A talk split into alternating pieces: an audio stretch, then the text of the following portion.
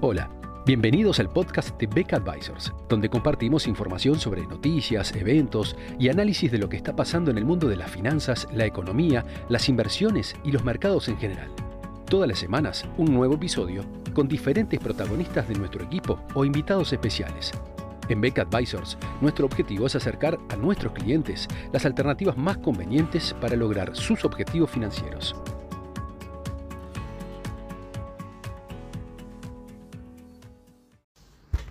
El análisis de cada periodo de resultados en las empresas que componen el Standard Poor's 500 en Estados Unidos nos da la posibilidad de evaluar a nivel microeconómico, a nivel de cada empresa, los resultados de variables macroeconómicas que suelen ser nuestro foco de atención, tales como la inflación y el nivel de actividad. En concreto, durante todo este año 2022,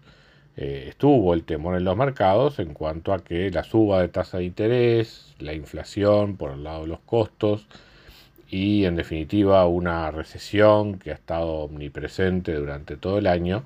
eh, pudieran afectar los resultados de las empresas y por lo tanto su cotización en el mercado. Bueno, esta es justamente una oportunidad para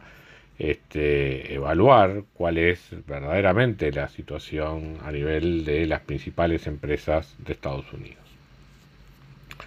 Eh, en lo que ha sido prácticamente una constante eh, durante todo este último tiempo, eh, las, ganancias resultaron mejor que lo esperado, pero por primera vez desde el año 2000, desde el cuarto trimestre de 2020, tenemos una variación negativa de los resultados de las empresas respecto al mismo trimestre del año anterior. Concretamente, en el cuarto trimestre de 2022 hay una caída en las ganancias de 1,9% respecto al cuarto trimestre de 2021. Este resultado es, sin embargo, mejor que lo esperado, como decíamos, eh, dado que entre los analistas de mercado se esperaba una caída del orden del 3% en este trimestre respecto al trimestre anterior. Eh, de todas maneras, el hecho de que las, ganancias de las empresas eh, hayan tenido una variación negativa, o sea, ni siquiera hayan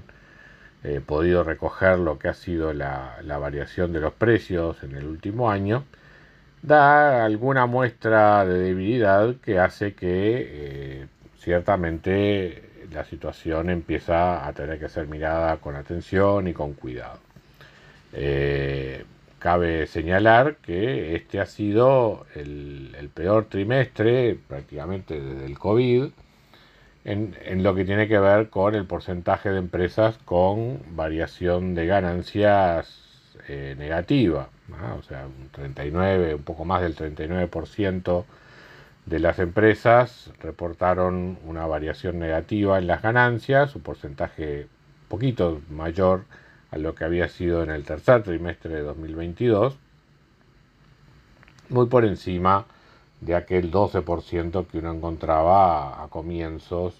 de 2021, aunque claro, en aquel momento se estaba comparando contra el periodo de la pandemia.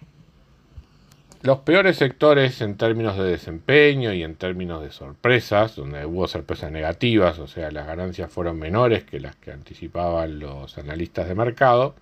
son los sectores de servicios de comunicación y de real estate.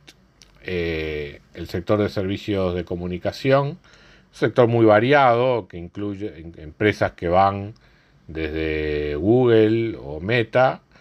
hasta eh, empresas telefónicas como ATT o Verizon, o empresas eh, de entretenimiento como Walt Disney. O sea, es un sector con una realidad muy amplia, muy diversa, por lo tanto es difícil sacar conclusiones generales de lo que ha sido este desempeño tan pobre. Pero si uno mira balances, por lo menos de las empresas más representativas, el común, el, común denominador en todas ellas es proceso de reestructura. O sea, varias de estas empresas han tenido pérdidas importantes, algunas concentradas precisamente en el cuarto trimestre de 2022, algunas que venían de antes, otras que han empezado eh, gastos extraordinarios por procesos de, reestructura, como el caso de Google. Y bueno, eh, en parte las empresas explican este pobre desempeño por lo que han sido estos gastos extraordinarios. Cuando presentan los gastos ajustados por estos gastos extraordinarios, en general la, perspectiva respecto al año anterior mejora. Pero siempre esto hay que mirarlo con cuidado, es muy común que los reportes de empresas se presenten varios gastos como, como extraordinarios por una vez y luego el análisis consecutivo de los estados contables muestran que muchas veces esos gastos son más recurrentes que lo que mostraban las empresas en algún momento. Pero simplemente como cuestión general, eh, tanto lo que tiene que ver como evaluación o reestructura, esto parece estar por detrás de lo que ha sido el pobre desempeño del sector de servicios de comunicación durante el cuarto trimestre de 2022 y las perspectivas en general son de que, bueno, una vez superados esas situaciones extraordinarias, la empresa va a volver a, situación de ganancias positivas. Algo similar ocurre en el sector de real estate, donde también la nota es la reestructuración, la las correcciones de evaluación. Eh, es un sector que desde el punto de vista de demanda empieza a verse afectado por lo que es el proceso de subas de tasa de interés, que está afectando no solo los costos de las empresas, sino además también el acceso a financiamiento por parte de los compradores en este sector. La suba de tasa de interés claramente impacta en la cuota y en la capacidad de compra de eh, los futuros, de los promitentes compradores en el sector, en el sector inmobiliario. Entonces, eh, con realidades muy distintas, pero con de sectores también muy variados, lo que vemos, por lo menos en esta pintura general, del cuarto trimestre del año pasado en materia de resultados es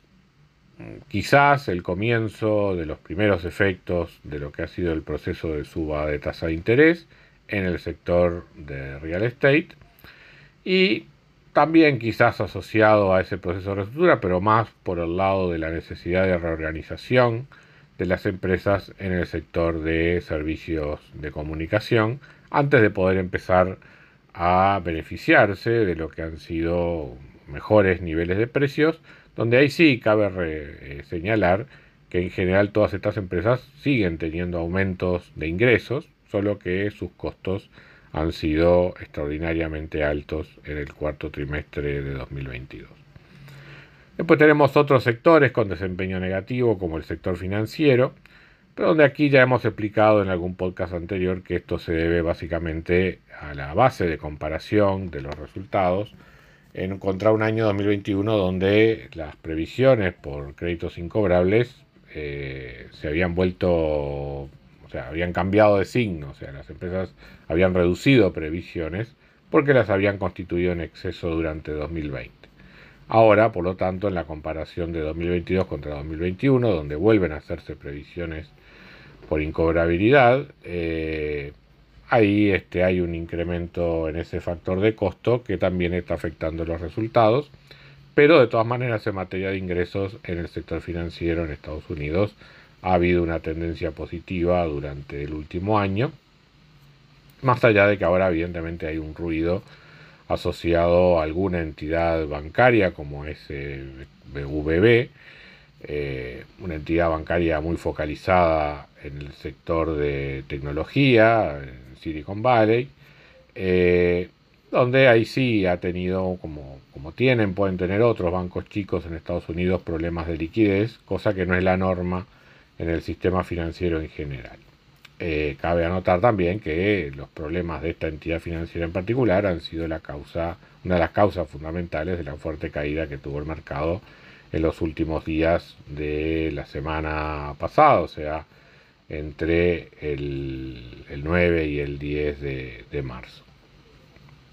Pero bueno, eh, haciendo un resumen de lo que ha sido entonces esta temporada de, de ganancias, eh, lo bueno es que seguimos, se sigue dando eh, resultados mejores que los esperados. Lo malo es que ya hemos entrado en terreno negativo en, en, términos de variación respecto al año anterior, Esperemos que esto sea un fenómeno transitorio asociado, como decíamos, a problemas contables, como en el caso bancario, a problemas de reestructuración, como en el sector de servicios, y también a problemas de evaluación, como en el sector de real estate. Muchas gracias a todos por escuchar otro episodio del podcast de Beck Advisors. Te invitamos a compartir este podcast con tus amigos, colegas, dejarnos tus comentarios o reviews y seguirnos en nuestras redes sociales Instagram, Twitter, LinkedIn y también nuestro canal de YouTube. Visítanos en nuestro sitio web beckadvisors.com para leer nuestros informes, reportes y conocer más sobre nosotros. Hasta una próxima entrega y muchas gracias.